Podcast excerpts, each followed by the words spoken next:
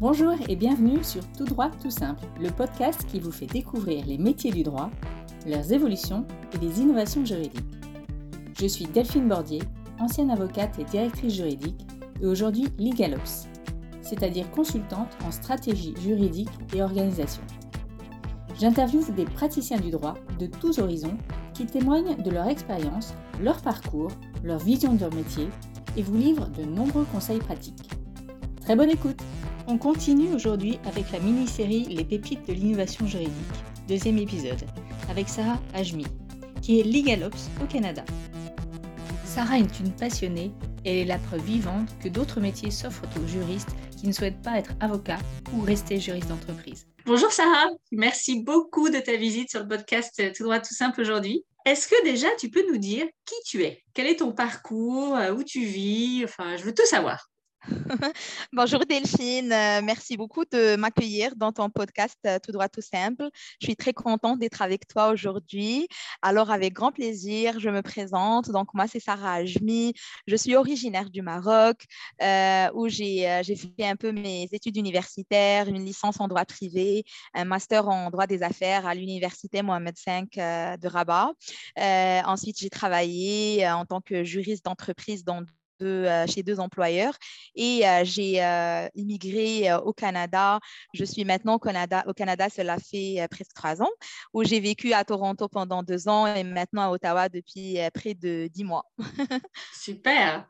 Et je crois que tu travailles chez KDC One. Est-ce que tu peux nous dire un peu ce que tu y fais et quelle est cette société? Alors, KDC One, c'est un leader mondial en termes de de toute la chaîne de production pour les produits cosmétiques, de soins personnels, soins domestiques.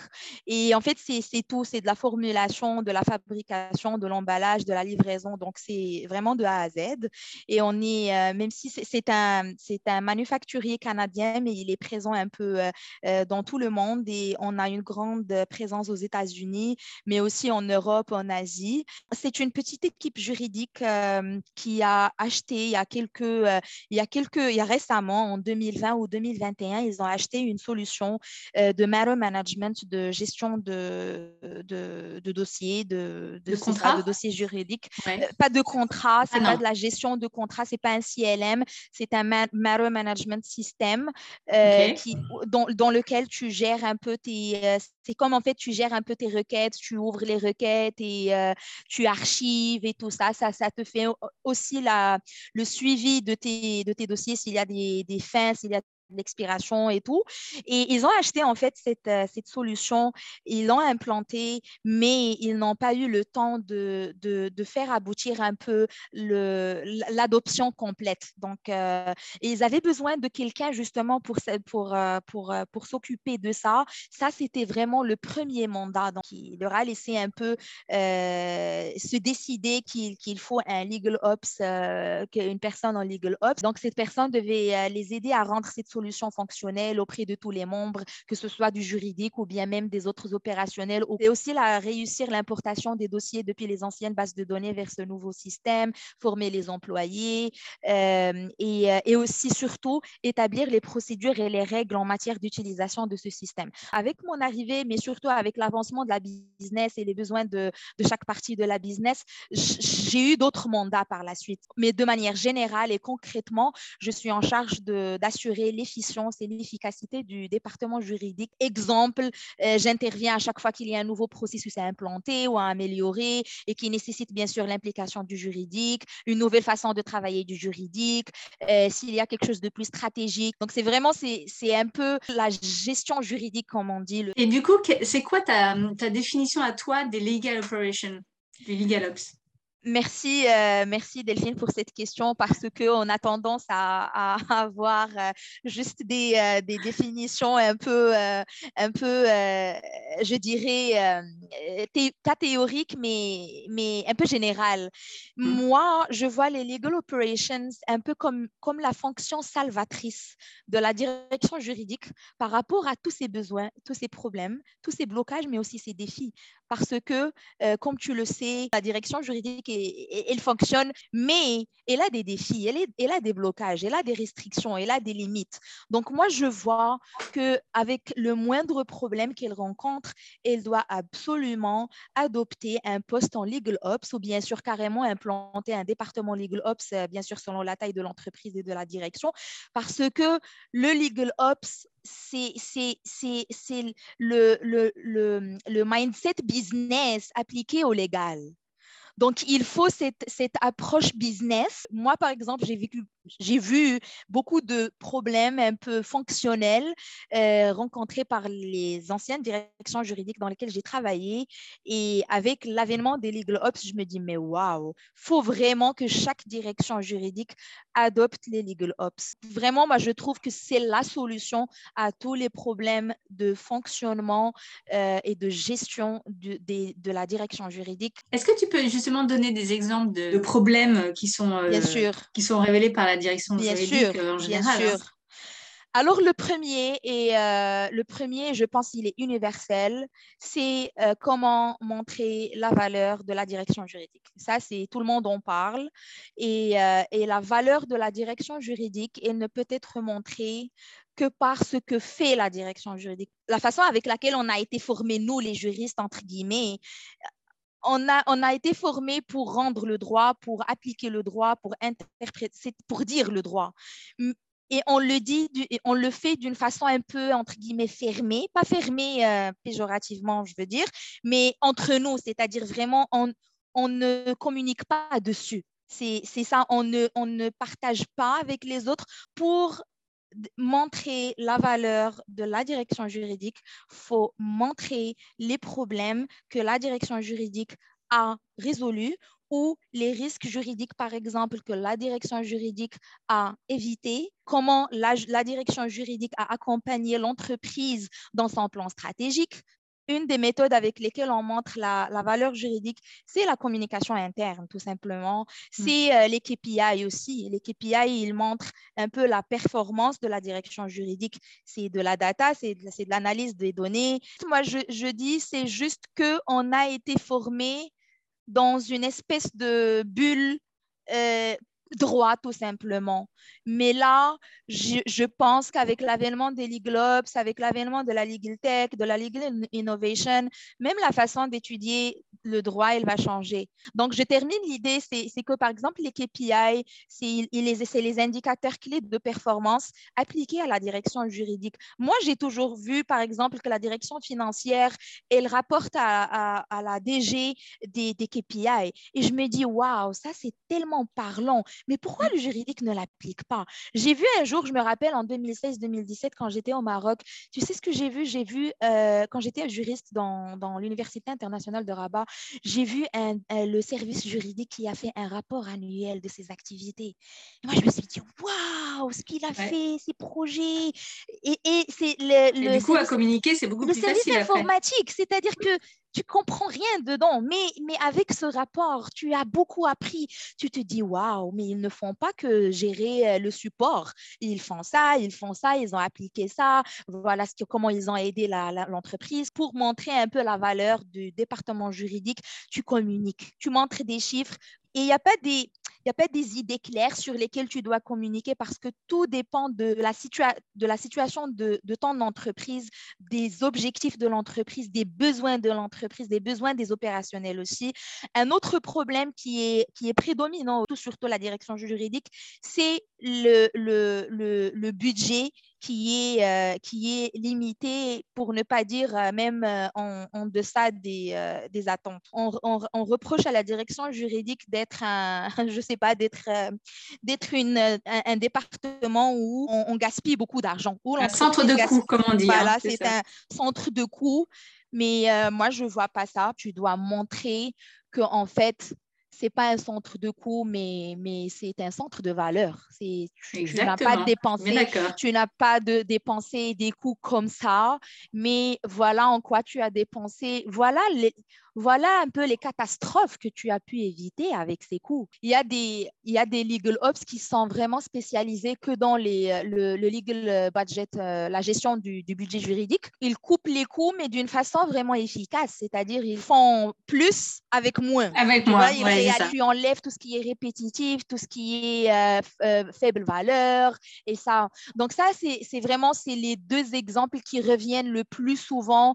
Et bien sûr, le troisième problème, c'est le fait que toujours la direction juridique elle est sous-staffée. Donc, euh, donc ça aussi, ça revient souvent, on manque de ressources. Donc, c'est toujours ça, on manque de ressources.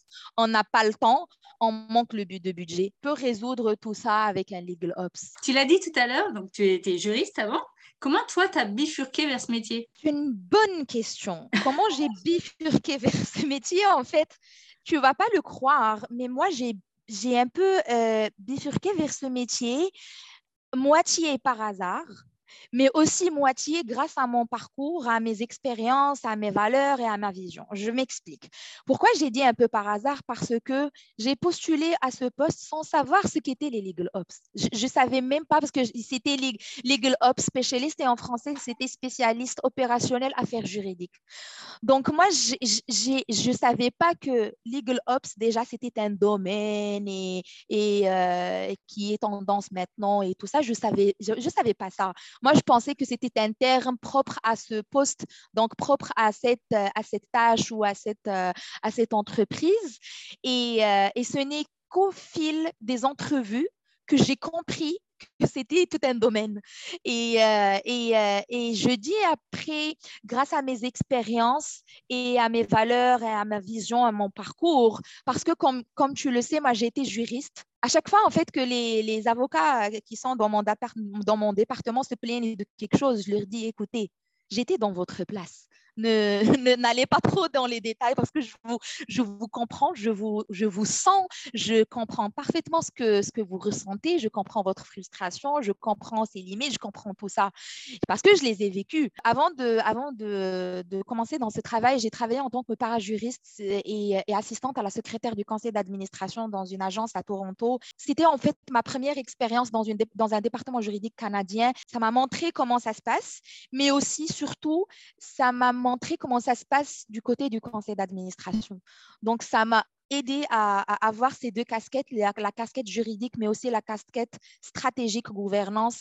Je sais, euh, j'ai une idée claire de, de, ce qui est attendu de la direction juridique ou bien du, du directeur juridique de par le conseil d'administration, de par la direction générale. Et quand je dis un peu ma vision, mes valeurs, j'ai toujours été convaincue qu'il y avait quelque chose qui cloche entre nos études de droit et notre façon de travailler dans le juridique, dans le marché du travail.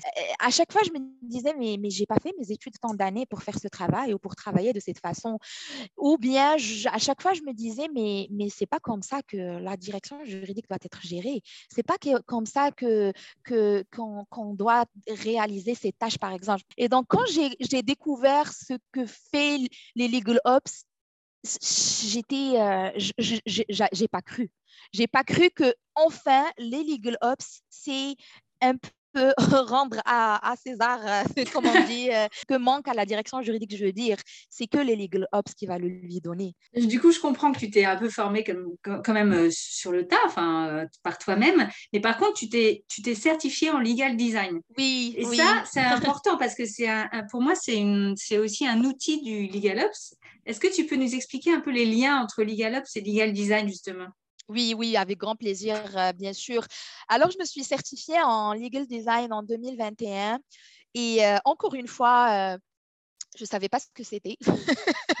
et, ça justement hein? parce que je ne savais pas ce que c'était, je devais savoir ce que c'était et j'ai fait cette formation et c'était un peu, c'était un peu la certification qui m'a ouvert un peu les yeux, mais aussi les portes parce que Parce que juste entre parenthèses, moi, quand je suis venue, j'avais pas cette idée, quand je suis venue au Canada, j'avais pas cette idée de poursuivre dans le domaine juridique.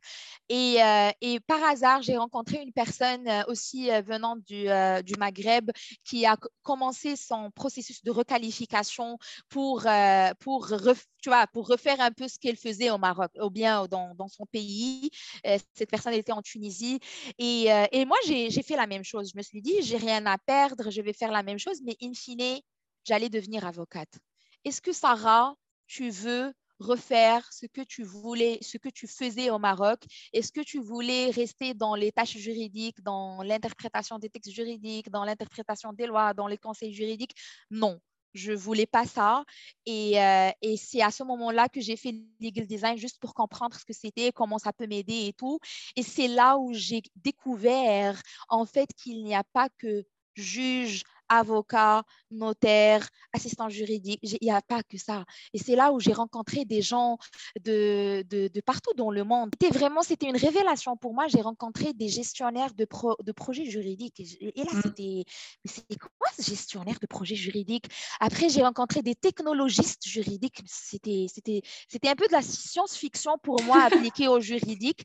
Et c'est, c'est avec cette certification-là, avec ce monde que j'ai rencontré dans cette certification-là, que j'ai, que j'ai confirmé un peu le fait que je ne vais pas poursuivre mon processus de requalification. Déjà qu'il était, euh, entre parenthèses, compliqué. Et pour, pour in fine, euh, faire quelque chose que tu ne voulais pas faire. Voilà, donc c'est ça. Et, et, sinon, pour, pour répondre à ta question, le legal design, c'est-à-dire en, termes de définition, le legal design, ce n'est pas les legal ops. Mais moi, je les vois un peu comme le couple parfait euh, qui, euh, qui peut être adopté par la direction juridique justement pour booster sa performance. Parce qu'on a d'un côté les legal ops, c'est plus l'efficacité, l'efficience, la gestion, mais on a aussi les, opérations surtout, c'est-à-dire la gestion des opérations dans le juridique, mais on a le legal design qui est une, une technique des de, résolution de problèmes. C'est la façon avec... en fait, tu changes, tu changes ta façon de voir le problème, qu'il soit bien sûr techniquement juridique ou juste dans le cadre du juridique depuis que j'ai fait cette certification, ça, j'ai, ma façon de, de, de, voir les choses a changé et ma façon de résoudre les problèmes a changé parce que je ne saute plus du problème à la solution, mais je désormais... Tu procèdes avec l'étape, avec euh, chaque étape du legal design, en fait, la vraie approche. Euh. Tu dois comprendre le problème exact. Tu es en train de résoudre quoi au juste? Par exemple, dans le cadre de mon travail, même si moi, je ne suis pas recrutée pour faire le legal design, mais il y avait il y avait un projet sur lequel j'ai travaillé avec la, la, la, technique de legal design. Et c'était quoi ce projet tu peux... C'était euh, l'automatisation des, euh, des, contrats de confidentialité des NDA. Et euh, moi, quand je suis venue, en, fait, comme toute entreprise, on a beaucoup de contrats, ça c'est normal, mais dans ces contrats, on a beaucoup de NDA qui, qui te prennent beaucoup de temps, qui te prennent beaucoup d'énergie, mais c'est surtout, c'est pas de valeur ajoutée. Et un jour, moi, j'ai proposé, je leur ai dit, est-ce que vous ne pensez pas automatiser un peu notre, notre processus de gestion des NDA Et je me rappelle, mon manager, il m'a dit oui, j'y ai pensé et on va en venir là avec ton arrivée. Et c'est là où il a lancé le projet. Et moi, j'avais en tête les problèmes, c'est-à-dire que j'avais en tête les problèmes, un peu du côté juridique, mais aussi un peu du côté opérationnel. Mais je me suis dit, pour que tu puisses proposer la bonne solution, oh, tu dois comprendre le bon problème. Et, euh, j'ai passé, je pense, j'ai passé deux mois à rencontrer les, opérationnels pour voir avec eux comment, non seulement les opérationnels, j'ai commencé par la, les membres de, mon équipe, les, les, avocats, euh, euh, les parajuristes, mon directeur aussi, et pour comprendre un peu comment, le, comment eux, ils voient le processus, en quoi ils sont bloqués, qu'est-ce qu'ils n'aiment pas, qu'est-ce qu'ils veulent et tout. J'ai poursuivi ma tournée euh, avec les opérationnels. J'ai rencontré euh, les, les, les, gens du commercial, les gens de, procurement, l'approvisionnement, euh, les gens, c'est-à-dire toute personne qui utilise un NDA commercial qui était impressionnant, c'est que moi, la solution que j'avais en tête, elle n'était pas, c'était c'était pas ce que en fait fallait proposer. Donc c'est ça ce que moi je, moi je, moi je, je, voyais un peu la solution comme le processus de gestion des NDA automatisé de A à Z, mais in fine euh, ça devait pas aller jusque là. C'est-à-dire ah, bah que voilà, c'était pas leur besoin en fait. Là, c'était voilà. Donc c'est pour ça que il faut parce que quand tu dis automatiser tout le processus, est-ce que les, équipes, et, Dieu sait combien de personnes on a, on a presque 15 000 personnes dans le monde entier, on travaille avec des gens de, des États-Unis, des gens de France, des gens en Italie, de partout dans le monde. Est-ce que tu as une idée du degré de maturité de ces personnes-là pour qu'ils utilisent une, utilisation automatique de A à Z. Et là, j'ai vu qu'on n'en est pas encore là. Hmm. Donc, c'est pour ça que le legal design, moi, je le vois avec le legal ops comme le couple parfait adopté au sein de la direction. De l'entreprise. Ils, peuvent faire des, des, merveilles, ils peuvent réaliser des merveilles pour la direction juridique.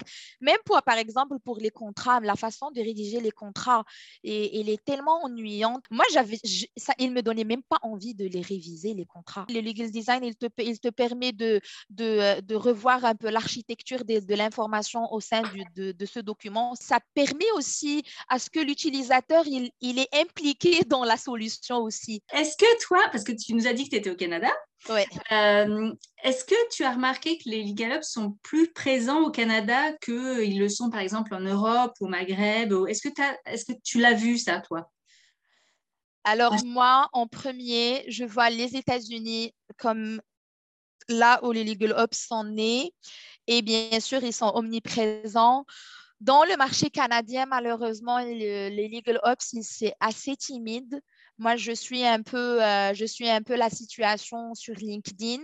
Déjà, en termes d'offres, euh, il n'y en a presque pas, euh, pour ne pas dire peu.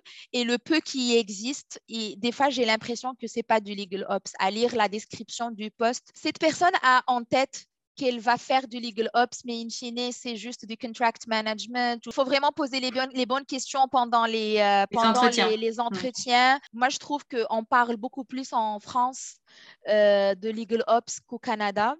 Ah, d'accord. Et, euh, oui, Et du coup, tu vois, comment tu vois l'évolution de cette fonction en, entreprise? Alors, pas forcément au Canada, mais en Europe, où tu as l'impression que c'est quelque chose qui, oui qui prend forme, qui, qui, se développe Oui, absolument. Oui, absolument. Je vois que les entreprises et les directeurs juridiques, euh, les directions juridiques de manière générale, elles sont de plus en plus convaincus de l'importance du, euh, du, du, legal ops.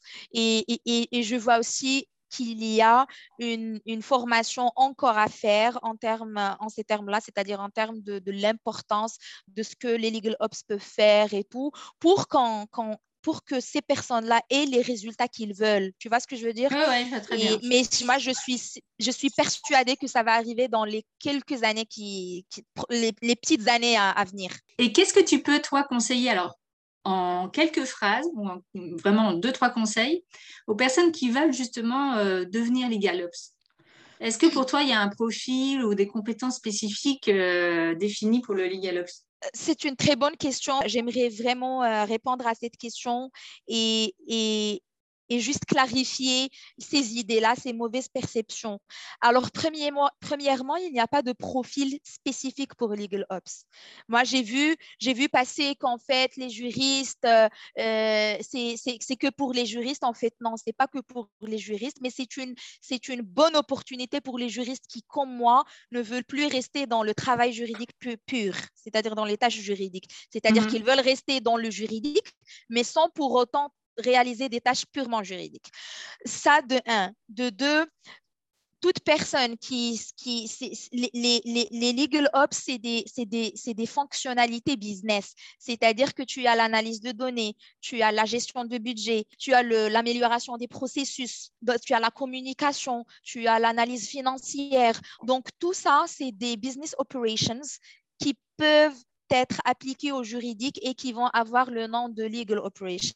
Donc, il n'y a pas un profil type, il n'y a pas un background type, mais moi, je trouve qu'il y a le mindset. Si tu as ce, cette capacité à faire changer les choses, si tu as cette capacité à, penser au-delà de, en dehors de, de, la boîte, comme on dit en anglais, think outside of the box, si tu as cette capacité-là et, et si tu es euh, euh, si tu, es, tu te vois, tu es capable d'agir en tant qu'agent de changement et, euh, de dire non aux, mauvaises pratiques et, de, pousser, et de, si tu as la résilience et de pousser parce que tu crois en ton idée, tu crois en ton projet, tu crois en en ta proposition, moi je trouve que tu es le bon profil. Il ne faut pas se décourager de sauter le pas parce que c'est toujours frais comme domaine. Il n'y a pas de, de, de, feuille de route qui te disent le legal ops, c'est ça, il doit faire ça comme ça, par-ci, par-là. Non. C'est à nous de construire. C'est legal ops de construire. C'est ça. Il y a le CLOC. Le CLOC, c'est le, le, le, consortium des legal, voilà, c'est le consortium des, euh, des legal operations dans le corporate qui est basé aux États-Unis, mais il est mondial. Et, ils sont, c'est ça leur mission. Ils sont en train de, d'établir les règles et les bonnes pratiques en termes de legal ops. C'est toujours en cours de développement, donc il faut pas, il faut pas, il faut pas avoir peur. Tu, tu commences, tu es en train, de, tu, tu, tu, tu, vas te retrouver en train de patauger, tu vas te sentir un peu dépassé, mais, mais c'est normal, c'est normal et c'est neuf, c'est neuf encore. Et alors, la dernière question que je peux te poser, Sarah, c'est quels sont tes projets dans les cinq années à venir? J'ai trois projets sur ma to-do list. Alors, le premier, c'est devenir créatrice de contenu spécial Legal Operations sur LinkedIn. D'ailleurs, j'ai déjà commencé à réaliser ce premier objectif. Ensuite, euh, être la go-to person et la référence en cette matière du fait que cette industrie est toujours à ses débuts et nécessite qu'elle soit démocratisée et que, son importance soit démontrée auprès de tout le monde, surtout au Canada où sa présence est encore timide. Donc, euh, j'ai en tête de donner des cours, de donner des conférences, écrire des articles, parler de ce sujet dans des podcasts ou autres. Et troisièmement, c'est lancer mon agence de consulting et de formation coaching en Legal Ops pour les départements et directeurs juridiques souhaitant un accompagnement dessus et les professionnels de droit souhaitant se reconvertir en legal operations ou être soutenu dessus. À la fin, un dernier mot pour l'initiative tout droit tout simple. Je te remercie beaucoup Delphine pour ton invitation et te félicite pour cette excellente idée pleine de motivation et d'ondes positives. D'ailleurs, tout droit tout simple est un service de proximité, une ressource en or pour moi et euh, pour euh, toutes les personnes dans le domaine juridique qui veulent apprendre davantage sur les autres différents métiers de droit. Merci, merci beaucoup. Moi, Sarah, j'ai été super heureuse que tu viennes sur le podcast et euh, je suppose que pour te contacter, le meilleur moyen, c'est LinkedIn peut-être? Oui, avec grand plaisir. Donc, je mettrai ton profil évidemment dans la description. Plaisir. Merci à toi, Delphine. Je vous donne rendez-vous dans deux semaines pour un nouvel épisode. Si le podcast vous plaît, n'hésitez pas à en parler sur les réseaux sociaux et autour de vous. N'oubliez pas que les créateurs de podcasts vous offrent bien entendu du contenu et aussi de leur temps. Alors c'est vrai que ça fait toujours plaisir d'avoir en retour un message positif, un commentaire, des étoiles, des pouces levés, des partages, et puis surtout, ça nous encourage à continuer. Alors merci à tous